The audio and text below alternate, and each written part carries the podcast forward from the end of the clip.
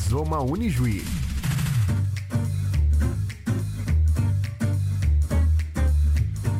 Muito bem, quinta-feira, Rizoma Temático no ar a partir de agora aqui na Unijuí FM, sempre das às quintas das 10 às 11 você acompanha o Rizoma Temático também nas principais plataformas de streaming em podcast. O país passa por uma das fases mais graves da pandemia de Covid-19. Enquanto o número de casos aumenta consideravelmente, a demanda em hospitais e serviços de saúde chega ao limite. Os profissionais estão cansados, faltam insumos e leitos para casos graves. E enquanto isso, a aplicação da vacina contra a Covid-19 caminha lentamente pelos estados. Até quando viveremos nesse caos com medo de perder um ente querido ou de passar por alguma situação grave de saúde? É para responder a essas perguntas que convidamos para o Rizoma Temático desta quinta-feira o professor Matias Nunes Friso, doutor em Biologia Celular e Molecular e professor do curso de Biomedicina e do mestrado em Atenção Integral à Saúde da Unisvi, realizado em parceria com a Unicruz. Também a enfermeira do setor de imunizações de Juí, que trabalha na vacinação contra a Covid-19, Franciele Kinauski Turella. E também a professora doutora em Ciências Farmacêuticas, coordenadora do curso de farmácia da Unijuí e professora dos programas de mestrado em Atenção Integral à Saúde e Sistemas Ambientais e Sustentabilidade, Cristiane Collet.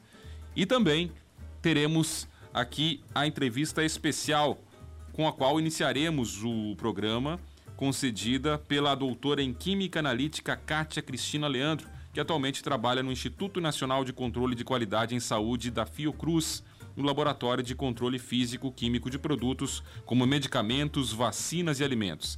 Ela é pesquisadora em Vigilância Sanitária e Saúde Coletiva e coordenadora de ensino do Instituto. A gente confere essa entrevista agora, abrindo o rizoma temático transmitido aqui pela Rádio Unijuí FM, que também pode ser acompanhado pelo Facebook da Unijuí e Unijuí FM. Muito bem, aqui no Rizoma da Unijuí FM, Rizoma temático desta quinta-feira, a gente vai conversar agora com a doutora Kátia Cristina Leandro, que trabalha no Instituto Nacional de Controle de Qualidade em Saúde, o INCQS, dentro da Fiocruz, e trabalha no Laboratório de Controle Físico-Químico de Produtos. Eu gostaria que a senhora iniciasse aqui falando no Rizoma Temático um pouquinho da sua área de atuação dentro do Instituto. Bom dia, seja bem-vinda ao Rizoma. Bom dia, eu agradeço primeiramente a oportunidade de poder estar esclarecendo um tema que é tão importante no momento, num contexto né, que a gente está vivendo nacional é, de fundamental é, problema e importância para todos. Né? Então, é, eu trabalho no INCQS, que é o Instituto Nacional de Controle de Qualidade em Saúde, é um instituto que faz parte dentro da Fiocruz, é uma unidade técnico-científica da Fiocruz, que trabalha em parceria com a Anvisa. Tá? Então, o INCQS, a gente trabalha muito próximo da Anvisa. A missão do INCQS é realizar o controle da qualidade de produtos, ambientes e serviços vinculados à vigilância sanitária. E dessa forma a gente pode contribuir, contribuindo né, para a promoção e recuperação da saúde e a prevenção de doenças. A gente trabalha, para vocês terem uma noção, o, o, o, leque que a gente tem hoje de produtos né, para analisar é extenso, muito grande, desde medicamentos, saneantes, cosméticos, enfim, alimentos e chegamos na, na, no tema que são as vacinas. Então, a NCQS, todas as vacinas, todas, que são distribuídas pelo SUS, né, que fazem parte do calendário do Programa Nacional de Imunizações, todas passam pelo controle de qualidade no NCQS. Então, é é um é, então, é um laboratório, é um instituto que tem como missão esse controle da qualidade de produtos. Agora, doutora Kátia, a pandemia, é, é, a humanidade não enfrentava uma pandemia há 100 anos, mais ou menos. E existe uma certa pressão, e, e, o Instituto, o seu trabalho, enfim, as pessoas sentem isso por uma velocidade que, às vezes, é, é maior, ou se pede maior do que é possível realizar? Ah, com certeza, né? Porque, assim, é, é uma demanda de saúde pública, né? É, e não é só nacional né, no, no Brasil, é mundial. Então, o retorno que nós precisamos dar para a população tem que ser muito mais rápido e muito mais eficiente. Então, por exemplo, nós temos grupos de trabalho dentro do NCQS que trabalham justamente para poder validar os kits de diagnóstico para COVID, que só saem, só vão para campo, só, só vão para o SUS, serem distribuídos no SUS depois que passam pelo Instituto. Então, é, é, é, plantão, trabalhar de 20, 24 horas por dia, isso está sendo muito comum dentro da Fiocruz como um todo, tá? Principalmente porque a Fiocruz ela tem diversas unidades, uma delas, por exemplo, é a Biomanguinhos, que está sendo responsável, então, pela produção da vacina de Oxford, né? E aí, assim, as equipes estão, os grupos estão trabalhando 24 horas. Tem o IOC, que é o, Instituto Oswaldo Cruz, né? Que, na verdade, faz todos os, faz muitos, né? Os testes de PCR, de diagnóstico.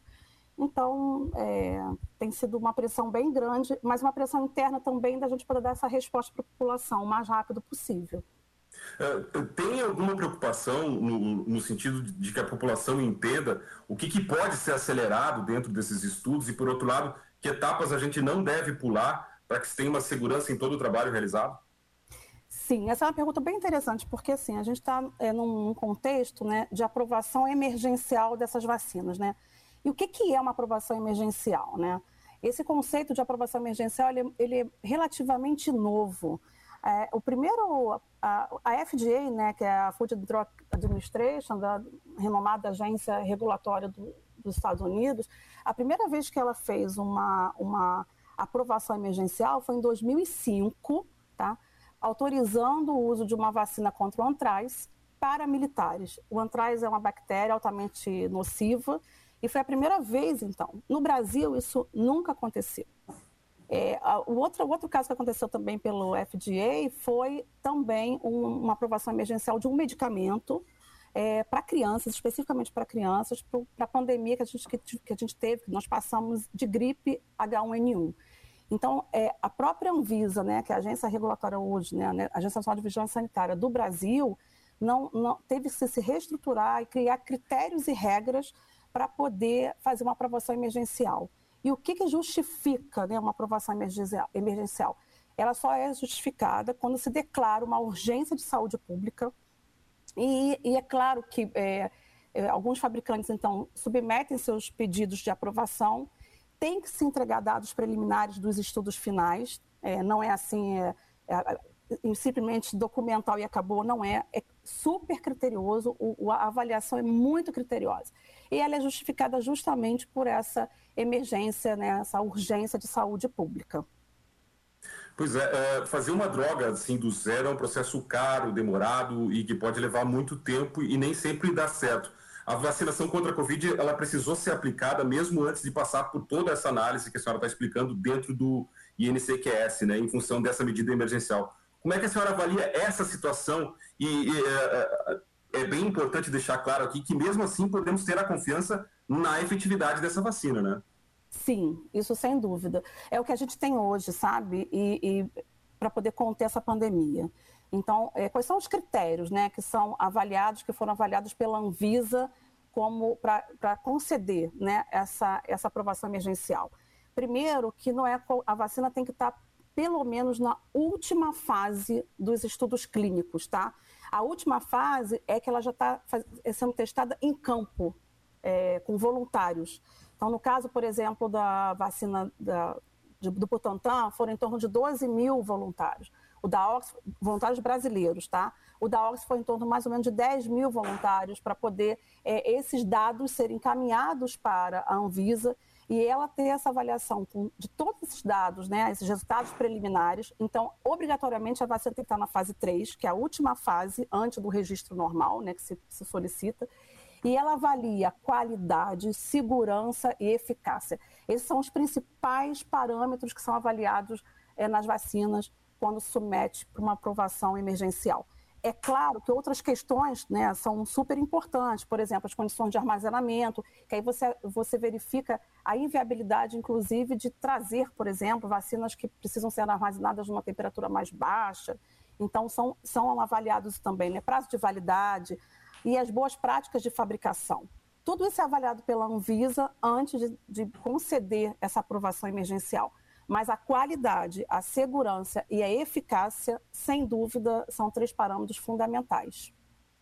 Doutora Cátia, a senhora toca num ponto fundamental que se fala muito aqui na, na, comunidade, enfim, dessas diferenças entre a vacina, por exemplo, a do Butantan e a realizada pela Universidade de Oxford, que já teve inclusive algumas doses ah, aplicadas aqui por meio de pesquisa no Brasil. Como, o que a senhora pode dizer dessas diferenças? Quais são essas diferenças para a população, enfim, o nosso ouvinte, começar a entender melhor como é que funcionam as vacinas? É, essa pergunta é, é, é, bem interessante porque assim, o mais importante é a população saber que independe da vacina. As duas vacinas foram aprovadas, as duas vacinas têm qualidade, têm eficácia e segurança, tá? Então elas estão dentro do parâmetro mínimo que é exigido pela, pela OMS, Organização Mundial da Saúde, que é pelo menos 50% de eficácia. Todas têm, tem que ter no mínimo, né, 50%. E todas têm, tá? Então, é, a, eu acho assim que a vacina está aí para a gente poder usufruir e se proteger. Então, independente da vacina, sem problemas, qualquer uma das duas, você vai estar tá sendo imunizado e protegendo não só você, como as pessoas que estão perto, nem próximas de você. A principal diferença entre uma e outra é porque é, é a produção da vacina, né? É o tipo de tecnologia que está sendo utilizada. Então, na vacina do Butantan, a gente utiliza o vírus inativado, e essa tecnologia já é utilizada pelo Butantan em outras vacinas que o Butantan produz, como, por exemplo, H1N1, que é para gripe. Então, é uma tecnologia que já já tem já está consolidada dentro do Butantan. A vacina da Fiocruz, ela tem uma outra tecnologia, que na verdade é da AstraZeneca, né, da Universidade de Oxford. Ela tem uma outra tecnologia. É uma tecnologia que não parte do vírus inativado. Né? Ela é uma, um, um adenovírus é, que foi é, manipulado geneticamente para poder, na hora de, é, para estimular, né? As duas têm a função de produzir anticorpos, tá? Tanto uma quanto outra, porque esse é o objetivo da vacina, é você produzir anticorpo e ficar imunizado. Então, a, a tecnologia é diferente. E a grande vantagem que eu vejo hoje no Brasil, é, nós temos um, uma desvantagem grande, que é a falta de investimento na área de pesquisa. Isso é sério, porque você acaba é, é, precisando de tecnologias de, de fora. É, vale ressaltar que essa vacina de, da Fiocruz, que está sendo produzida já na Fiocruz, o insumo ele é comprado da China, embora seja da AstraZeneca e da, da Universidade de Oxford, o insumo é da, é da China. E, assim, a, e a grande vantagem é porque é uma tecnologia nova. Essa tecnologia de Oxford é, é, é nova. Então, junto com a produção na Fiocruz da, da vacina, também está se tendo a transferência de tecnologia. E essa transferência de tecnologia pode ajudar muito em futuras é, vacinas que serão, poderão ser produzidas né, com essa nova tecnologia. Doutora Kátia, a senhora toca novamente num ponto fundamental que é prazo e, e, número de vacinas produzidas. Né? Inclusive, há uma previsão de, de um milhão de vacinas por dia até o final do mês. Como é que está esse trabalho? E já acrescento dentro dessa mesma pergunta, se, na sua opinião, Uh, esse trabalho poderia estar mais adiantado se tivéssemos esse incentivo à pesquisa e também outras medidas por parte do governo federal. É, a Fiocruz tem trabalhado incansavelmente, eu já tinha falado isso, né, 24 horas por dia. A previsão é até julho a produção de em torno de 100, 100 milhões de vacinas, de doses. A, a, dificuldade é justamente essa, esse insumo, né, que é, que é a matéria-prima para a produção e que ela vem da China. Então, realmente, assim, acaba tendo problemas de, de, de cumprimento, de, de, por enquanto ainda não, a gente está conseguindo manter a, o prazo, é, que já tinha sido acordado com o governo federal, mas esse problema de investimento e o problema também de relações internacionais, né, de um bom relacionamento internacional do Brasil com outros países, também acabam dificultando um pouquinho é, essa, esse, essa relação e essa, e essa aquisição desses insumos, né? Mas, a princípio, é, a produção tem, tem, tem dado continuidade é, por 24 horas por dia. A previsão mantém em torno de 100 milhões de doses até julho, vindo da Fiocruz. Mas eu acho assim que, uma opinião, né, não é o suficiente a gente fechar somente em Fiocruz e Butantan. Acho que o Brasil precisava é, abrir esse horizonte e tentar buscar novas vacinas, porque o, o contexto, o momento atual, era para a gente estar vacinando já em grande escala. A vacina está demorando, a vacinação está demorando muito, mas muito. A gente está com um percentual muito baixo da população já imunizada. Muitos estão com a primeira dose, nem a segunda dose foi administrada. A diferença entre a vacina do, da, da, Coronavac da, da, da, de Oxford, né, da, da Fiocruz, ela tem uma, uma diferença também da segunda dose sendo administrada, porque uma é em torno de um mês depois, a outra é em torno de três meses depois, um pouquinho menos mas mesmo assim, para você conseguir uma, uma imunidade, né, uma imunização bacana, boa e abrangente, você tem que ter uma quantidade da população, um percentual bem alto da população. E a gente está com um percentual muito baixo. Pois é, eh, eu quero finalizar aqui fazendo uma pergunta que eu acho que é, que é bem difícil, mas bem importante também para que o ouvinte da Unijuí FM e toda a comunidade regional que nos ouve possa também entender e, e, e fazer a sua análise.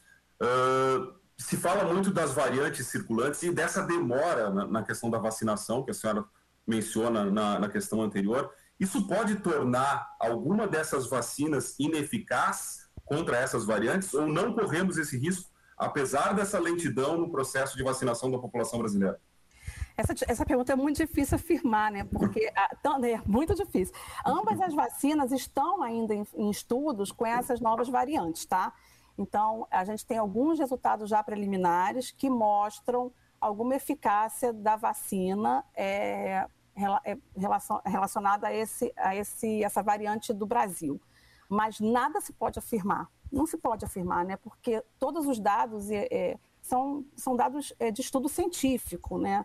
É, não são achismos, são dados científicos, são estudos científicos. Então a gente tem, precisa esperar é, esses testes que estão sendo já realizados para poder garantir. Agora, é claro, sem dúvidas, quanto mais variantes você tiver circulando, e essa é a previsão dos, dos especialistas, é mais perigoso e, e talvez, é, assim, talvez não é tanta eficácia dessas vacinas como a gente está esperando. Então, assim, a, a, o, ideal, o, ideal, é que essa, essa que a população tivesse realmente já num percentual bem maior de vacinação do que a gente já, já atingiu hoje, porque está muito, muito baixo.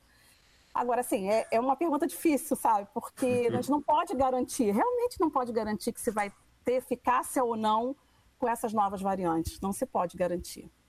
Infelizmente, né? Eu quero, antes da gente finalizar aqui, lhe fazer uma outra pergunta, que é como é que essa atual busca de tratamentos para a Covid-19 pode ajudar no combate às próximas pandemias, que a gente sabe que, infelizmente, é uma, também uma questão de tempo para a humanidade enfrentar?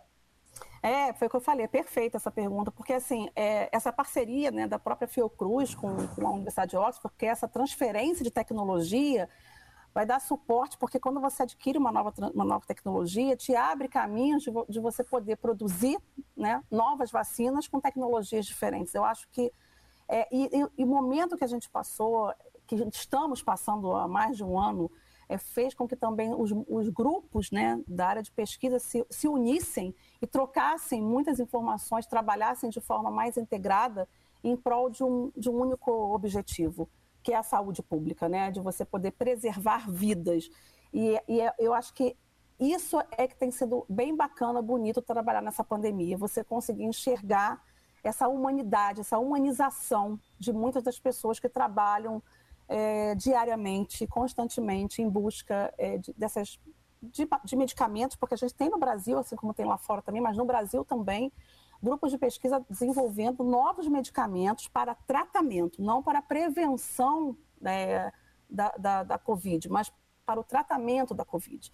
Então, são grupos que estão integrando, né, estão trabalhando em equipe para poder é, trazer esse desenvolvimento é, tecnológico para o Brasil.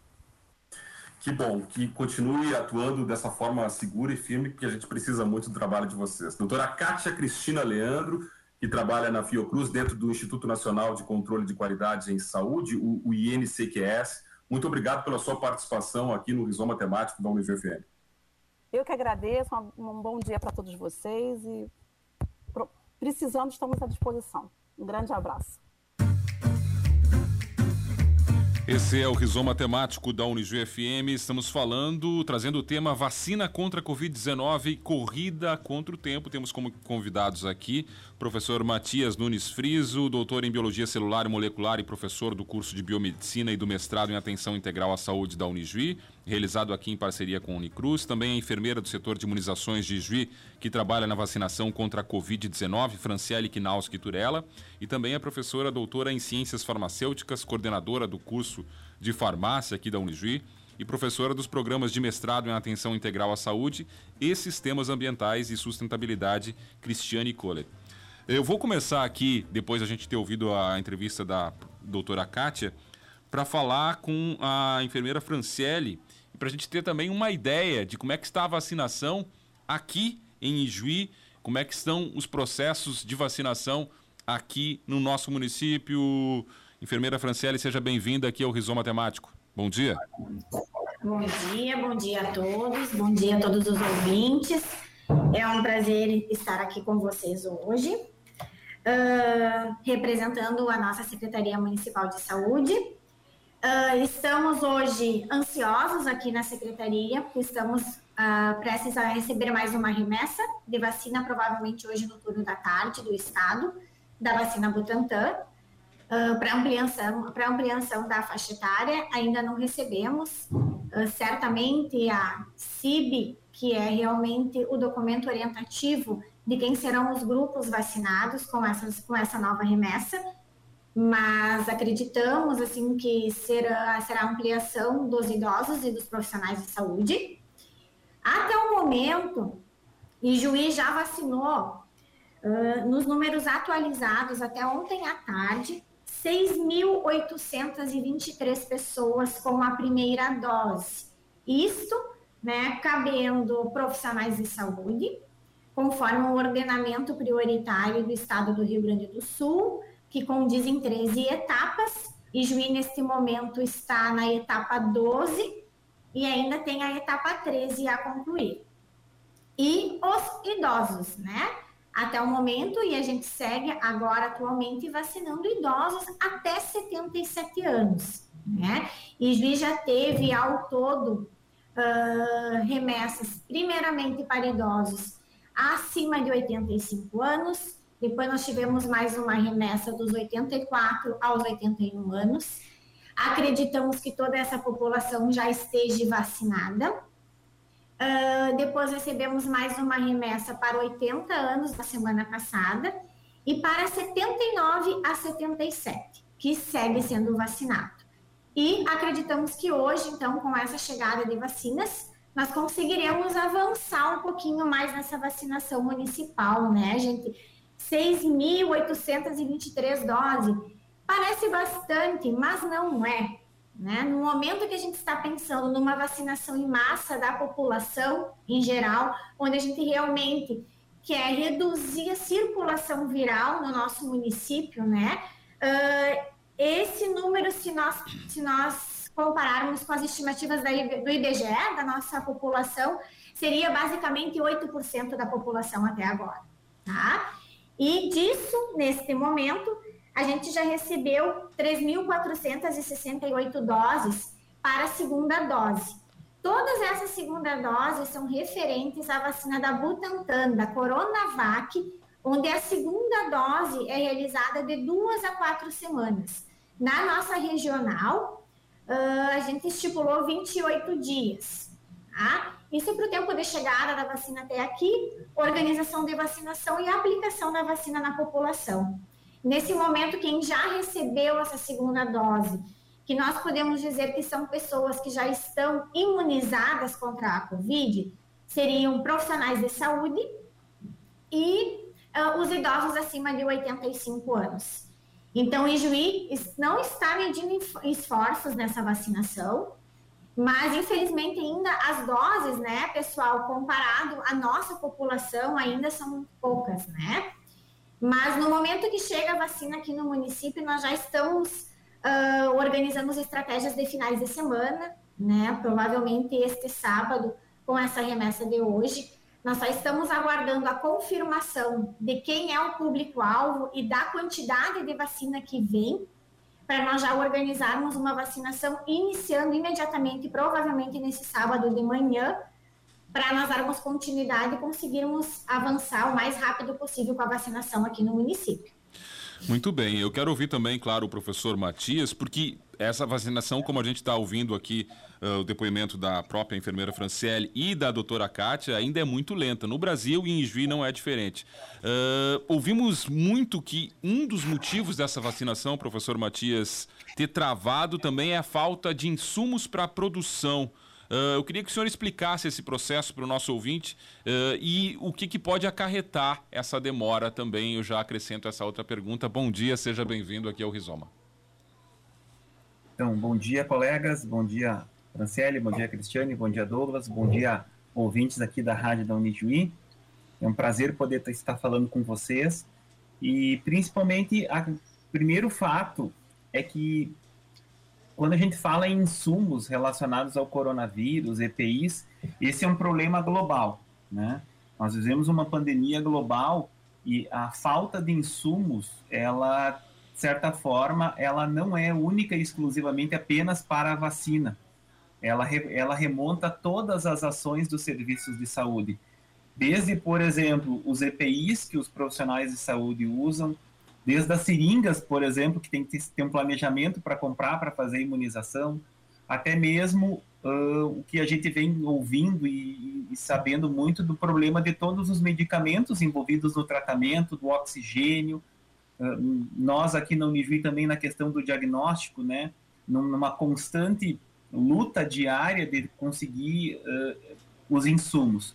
Então, há um, nós vivemos num momento em que o mundo todo está consumindo esses produtos, então a, a, toda a indústria de produção ela termina tendo que muitas vezes não dar conta da demanda necessária global para esses insumos e isso termina gerando realmente descompassos, né? Então a, a falta ou a diminuição, a, como ouvíamos antes a nossa colega anterior falando, a falta de repasse de um insumo, a, o fato dele ser importado, logísticas de transporte, isso termina afetando ou podendo atrasar um pouco o nosso calendário de produção, o que termina afetando secundariamente o calendário de imunização. Então, uh, eu, esse grande problema dos insumos, eu digo que ele é um problema que todas as áreas da saúde vivem hoje, desde o âmbito hospitalar desde as áreas de saúde básica, desde as áreas da saúde diagnóstica, uma vez que nós não estamos conseguindo, devido à demanda excessiva, produzir na proporção que é necessário. Obviamente, as indústrias já vêm desde 2020 trabalhando, uh, se consegue, uh, não, não, não estamos sem a falta de um insumo, mas uh, o grande problema é se trabalhar com estoques baixos, o que gera uma insegurança no serviço, o que, que gera uma, uma ansiedade muito grande, assim, de que se, até que, bom, nós temos um, nós temos produtos para trabalhar até tantos dias, então isso gera uma preocupação constante na área da saúde, na área da indústria, para que se consiga manter os serviços sempre ativos, né? E, obviamente, também, uh, além de todo esse contexto apresentado, isso também gera um aumento no custo dos produtos, né? Esse, esse, esse aumento relacionado a, a, ao consumo, a, a, demanda maior, questões econômicas relacionadas ao dólar também, uh, muito embora não estamos discutindo a questão financeira, mas também isso encarece bastante as ações de saúde, né? Os produtos têm, têm um encarecimento e, e isso é, envolve. Hoje nós temos uma pandemia eh, global que envolve todas as áreas, né? E, e, isso é uma preocupação, isso tem que perfazer as nossas ações diárias e o nosso planejamento cotidianamente. Muito bem, eu também quero ouvir a professora Cristiane, porque infelizmente, enquanto essa vacina uh, não chega, pelo menos na velocidade que a gente almeja, muitas pessoas têm recorrido, até sob indicação de médicos, às vezes, a medicamentos uh, sem uma eficácia comprovada. O que, que se sabe por exemplo, professora, sobre a procura de remédios como a invermectina aqui na cidade e quais os riscos dessa automedicação, especialmente para um se tratando de Covid-19, que é uma doença ainda uh, desconhecida, a gente está reconhecendo, conhecendo ela, passamos um ano com a pandemia, mas o que, que se sabe sobre esse, esse, esses processos de automedicação aqui no nosso município? Bom dia, seja bem-vindo aqui ao Rizoma. Bom dia, bom dia, colegas, bom dia, Douglas, Matias, Franciele, todos os ouvintes. Bom, esse é um tema que está bastante polêmico, inclusive entre os profissionais da saúde, qual a conduta que temos que adotar, se tá, tratar previamente ou não. Né? Mas é, eu sempre a, a, me baseio na premissa que todos os profissionais da saúde nós temos que basear no que existem de evidências científicas até o momento e que comprovam a eficácia clínica então dessas drogas que estão sendo citadas, né, como uma alternativa tanto para a prevenção do Covid como para um tratamento precoce bem no início dos sintomas. Então, tem vários, vários medicamentos, né, como o Douglas citou, a hidroxicloroquina, que surgiu muito também nisso, vitamina D, zinco, selênio, enfim, tem vários kits Covid que a gente chama, que têm sido indicados, né, tanto em farmácias como por alguns profissionais médicos, né, para se tentar prevenir que, que existe, né? Claro que existe um, um, um, desespero das pessoas quando no risco de pegar, principalmente nesse momento que a gente está vivendo, que a gente vê que o perfil epidemiológico dos pacientes que agravam está diferente do que no início da pandemia, mais pacientes jovens, mais pacientes indo para UTI, necessitando de oxigênio, então todo mundo se preocupa muito com esse risco e pensa em medidas de remediar e medidas de tratar. Então, isso tem aumentado muito a automedicação e a busca também por esses tratamentos. O que, que nós sabemos de evidências, né? Que não existem evidências de nenhum desses medicamentos que a gente chama que estão sendo utilizados de forma off-label que, que significa isso? São medicamentos que são usados para outras doenças, que os estudos clínicos foram desenvolvidos para outras patologias e que hoje estão sendo usados né, por pesquisas prévias que não foram conclusivas para tratamento de Covid. Um exemplo que foi citado é a questão da ivermectina. Ele é um medicamento que foi desenvolvido como antiparasitário, para fins antiparasitários, ele tem uma posologia de se utilizar uma dose a cada seis meses, né? Essa é a posologia que se utiliza. Então, ele tem um tempo de ação de seis meses no organismo a partir de uma utilização de dose que é calculada por quilo de peso do paciente. E hoje está se fazendo uma utilização de dose que é uma dose por dia, três dias consecutivos, repetida cada mês, né? Essa é a posologia prevista, né, para qual não se tem estudos clínicos. E o que, que a gente tem observado nos pacientes, né? Muitos casos de pacientes desenvolvendo hepatopatia, ou seja, uma insuficiência hepática por uso de uma sobredosagem de ivermectina em relação à dose clínica prevista né, para tratamento dos problemas parasitários, que é a indicação clínica original.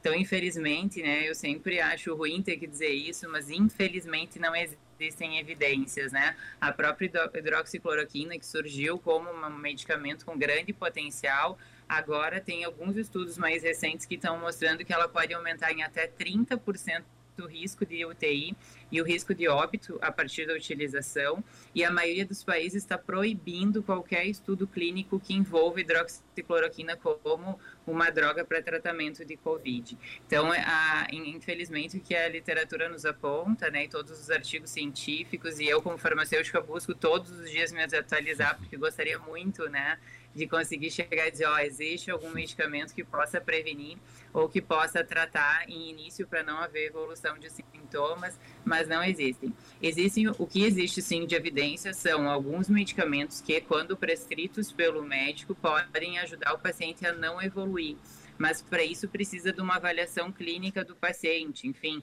alguns corticoides, alguns antibióticos, mas precisa ser uma avaliação bem específica do paciente a partir de uma contaminação e avaliando quais os sintomas que o paciente está desenvolvendo. E que daí não são prescrições né, que podem ser feitas nem por automedicação, nem sem avaliar o paciente, nem em farmácias. Então, a gente precisa de uma avaliação clínica e de uma utilização cuidadosa, né? Porque o que tem sido comentado é que inclusive essa pandemia por Covid vai gerar uma grande resistência bacteriana, portanto, o antibiótico está sendo utilizado sem necessidade. Então, isso são outras preocupações de saúde pública que nós temos né, em relação à utilização dos medicamentos.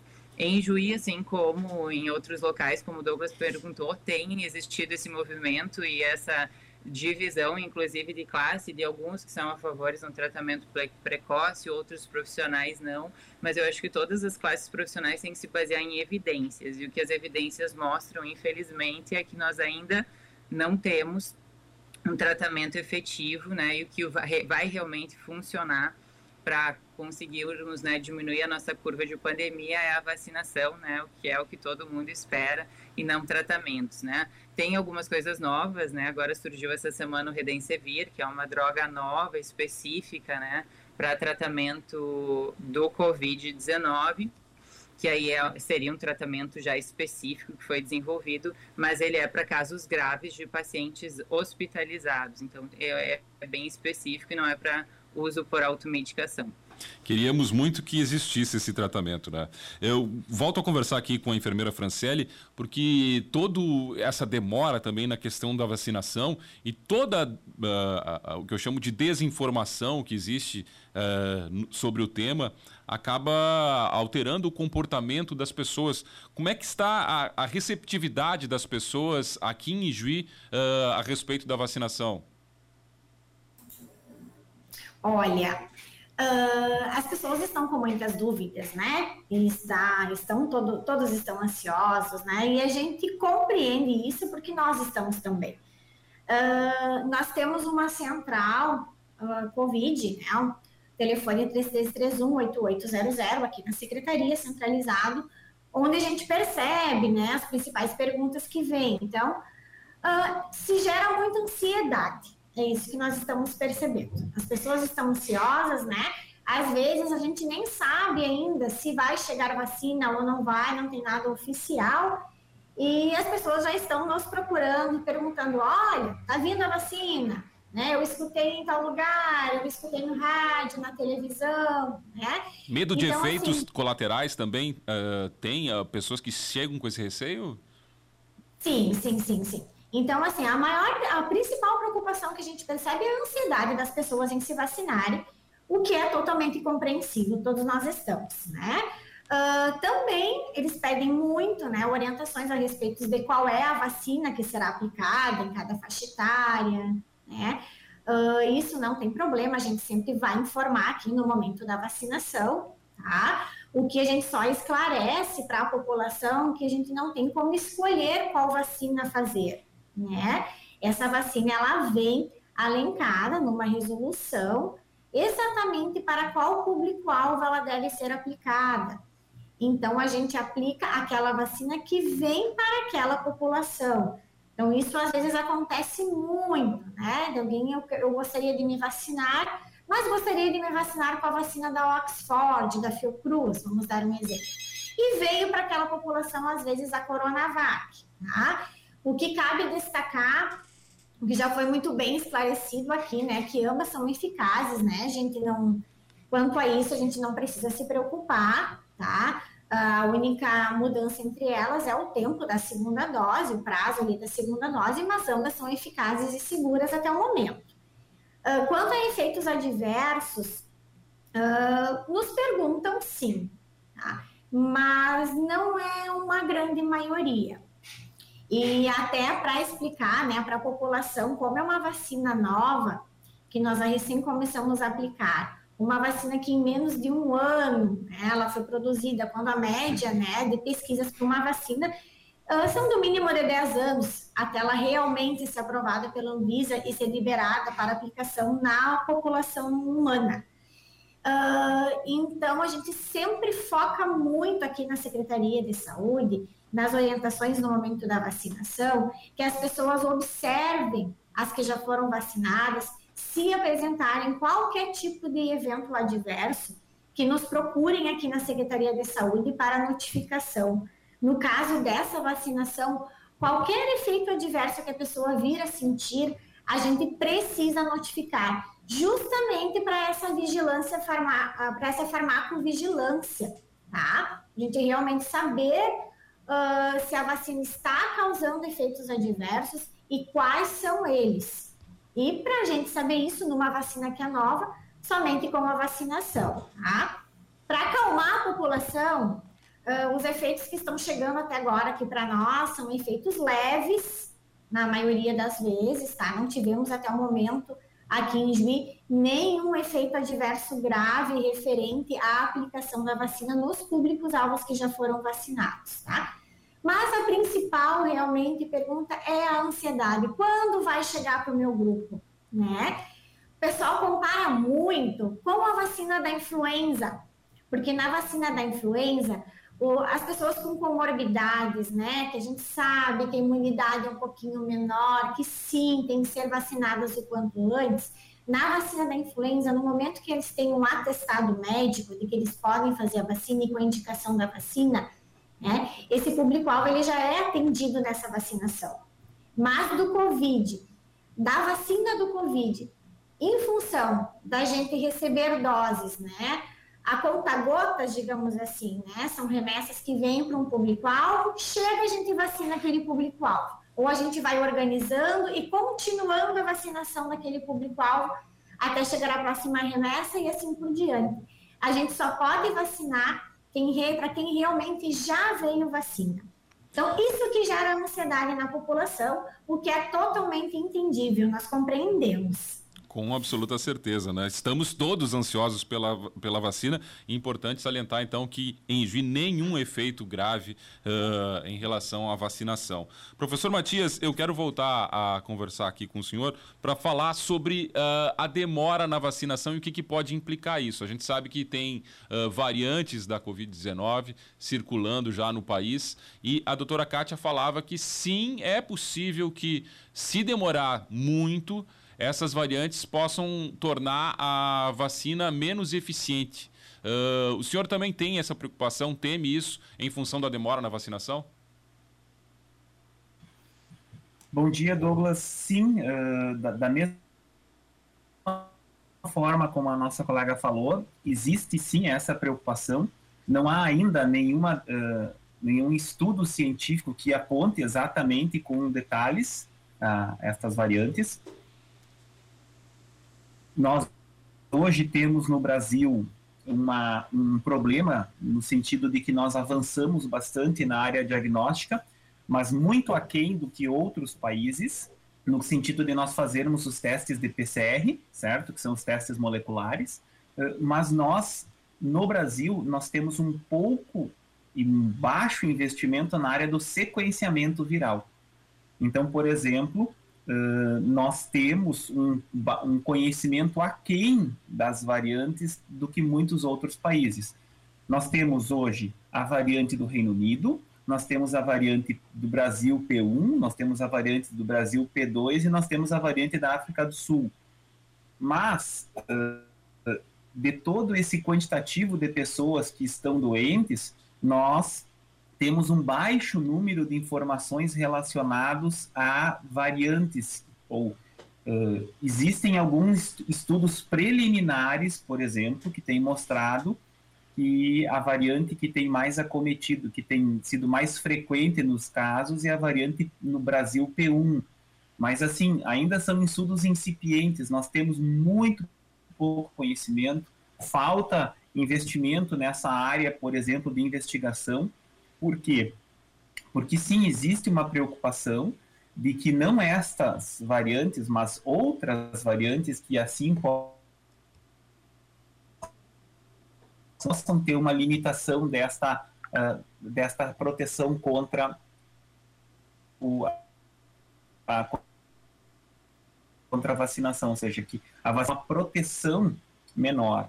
Então, eu diria que hoje nós temos dois grandes problemas, né?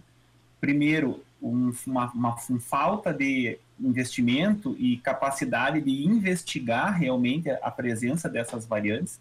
Isso ainda está muito aquém do que vários outros países. E segundo, a conscientização realmente nesse momento da própria população de que é importante todo esse, esse esforço de, de cuidado, de isolamento, porque porque enquanto nós não conseguirmos avançar com a imunização, realmente as práticas de distanciamento elas têm sido mais eficazes.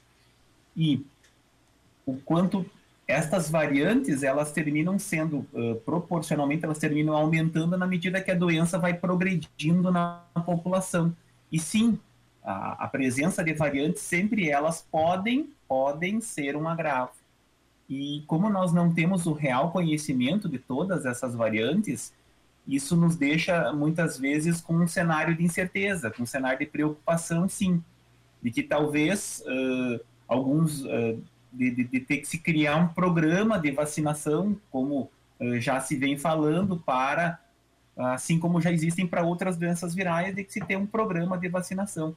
Mas obviamente nós estamos num momento emergencial, no momento que o, a nossa principal objetivo, nosso principal objetivo é conseguir imunizar a maior parcela da população, conseguir controlar a doença, conseguir desafogar os serviços de saúde e, e paulatinamente também uh, conseguir conhecer melhor o comportamento do vírus que circula no Brasil, nas nossas diversas regiões do país, né? E, e poder, nesse segundo momento, conhecer, então, o comportamento destes novos ou destas novas variantes em populações já imunizadas.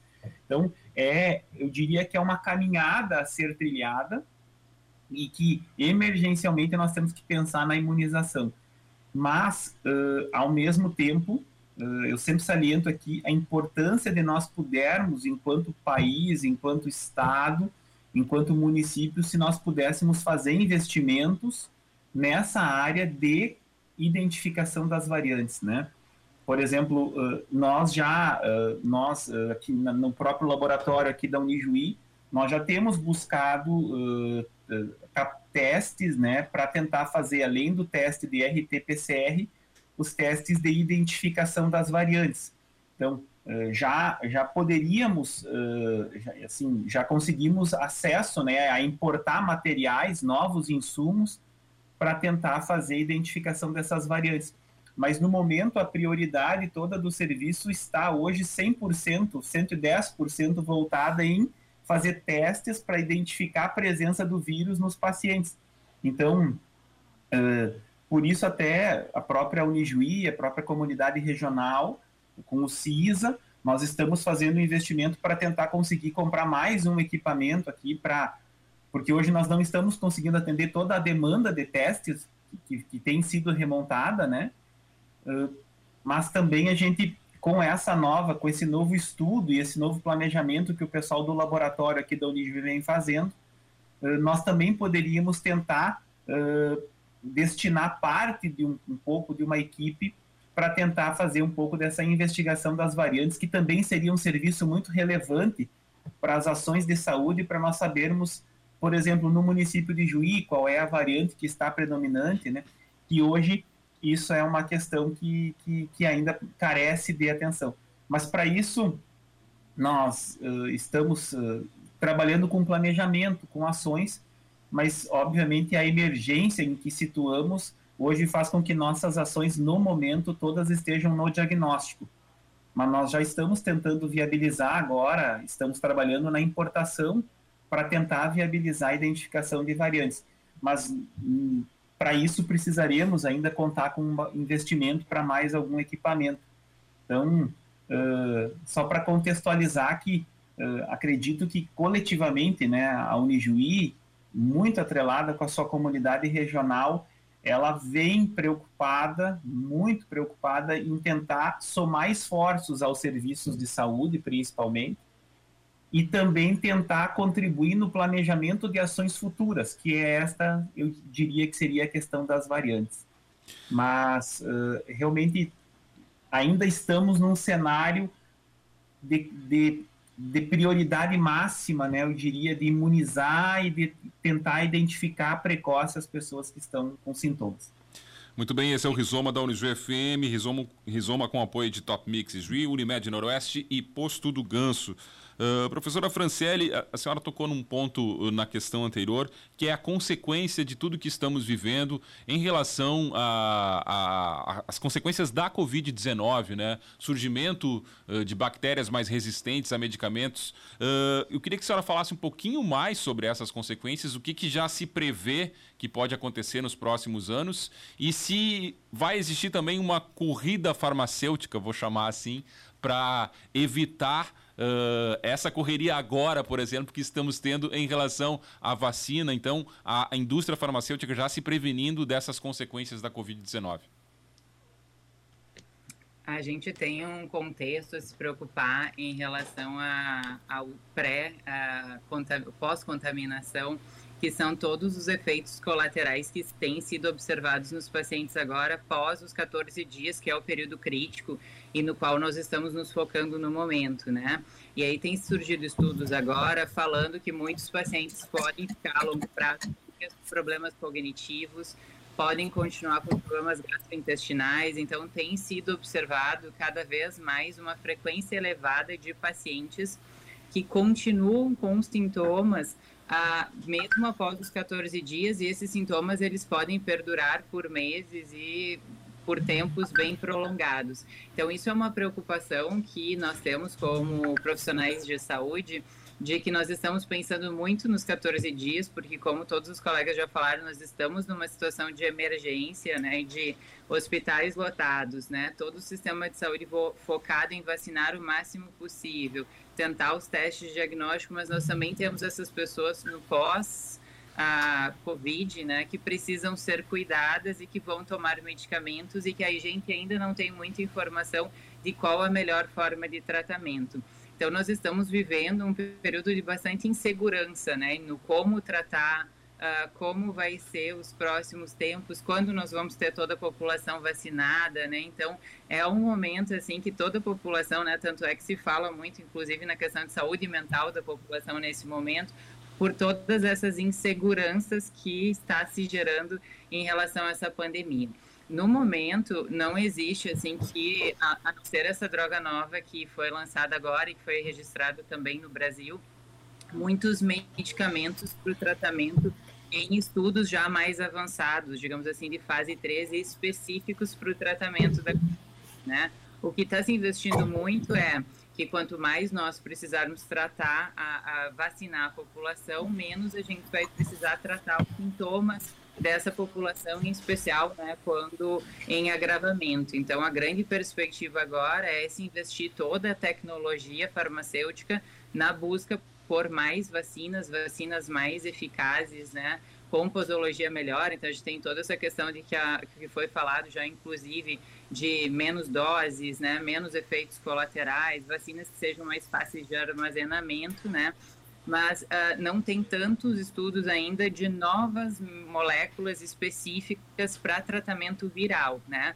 O que tem se buscado muitas vezes é estudos de drogas já existentes, de fármacos já existentes para tratar sintomas, enfim, mas ainda é muito incipiente esses estudos porque a gente ainda está fazendo um uso, digamos assim, muito off-label daquele medicamento que é para uma outra finalidade, para um paciente com Covid que ainda não se tem muita experiência clínica, né? Então, sempre o maior cuidado que tem que ter o paciente nesse momento é procurar a ajuda de um profissional, buscar uma farmácia, pedir uma orientação do farmacêutico, buscar um atendimento médico, né? E pedir uma orientação antes de se automedicar em casa, né? Porque o que a gente tem verificado, né?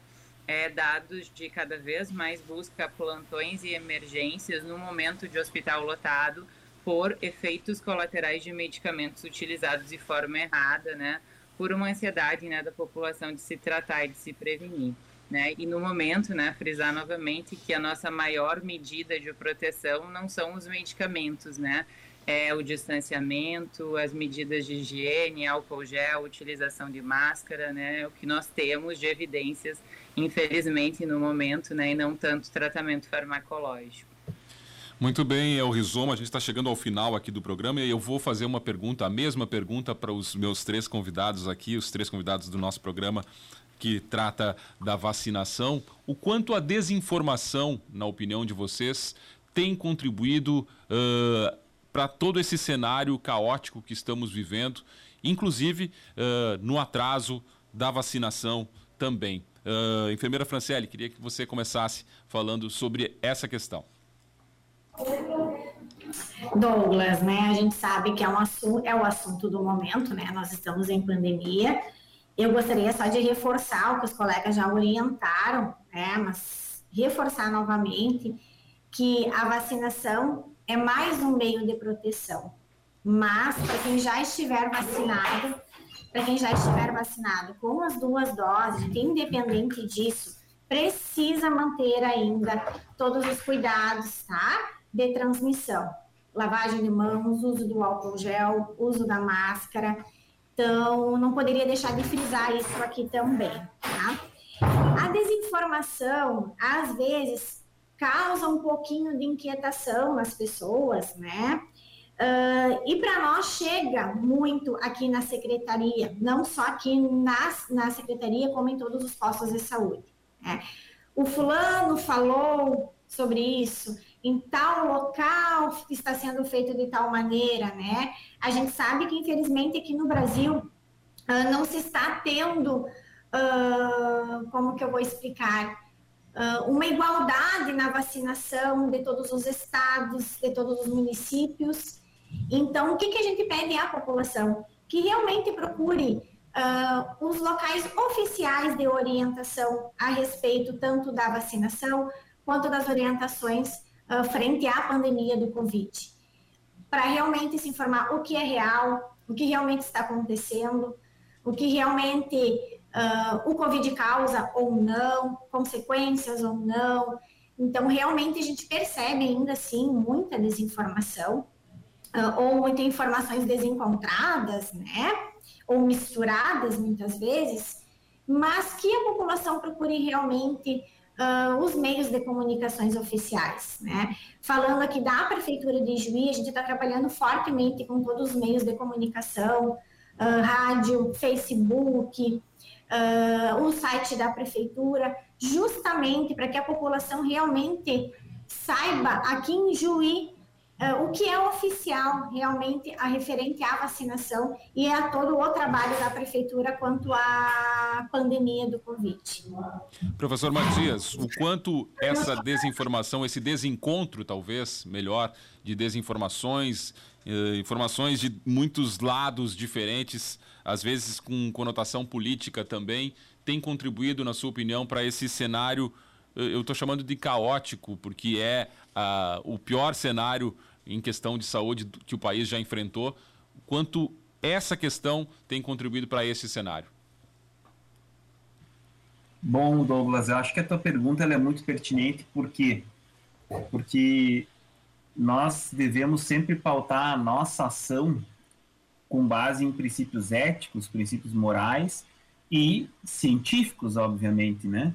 Então, nós vivemos num cenário de uma doença que muito ainda não se conhece, que muito ainda nós estamos aprendendo. Tem muitas informações que nós estamos falando hoje que daqui em determinados meses poderão ter mudado. Mas o que nós falamos hoje é pautado em princípios científicos, princípios o que? De ciência, em que se teve método, que se teve avaliação, que se teve análise, para que a partir de todo este processo científico se construísse um resultado, se construísse uma informação para a população. Então, eu costumo dizer que o mais importante é que a comunicação ela seja pautada em base na ciência e que eh, a gente tenha que evitar qualquer disseminação uh, de ideias, de, de, de, de, informações que não sejam pautadas na ciência. Porque aí nós, nós entramos na área de um achismo, me perdoe a palavra, e isso não tem um respaldo de avaliação, de método, de análise desse resultado. Então, uma questão que é muito importante é que nós vivemos numa doença que mexe muito com os aspectos emocionais, de ansiedade, de preocupação, de estresse, né? Então, isso favorece comportamentos extremos, né? Mas é importante a gente ter muita prudência e sempre tentar respaldar as nossas ações, as nossas atividades com base nesses princípios. Então, é, é muito difícil, sim, nesse momento, claro, a gente sabe.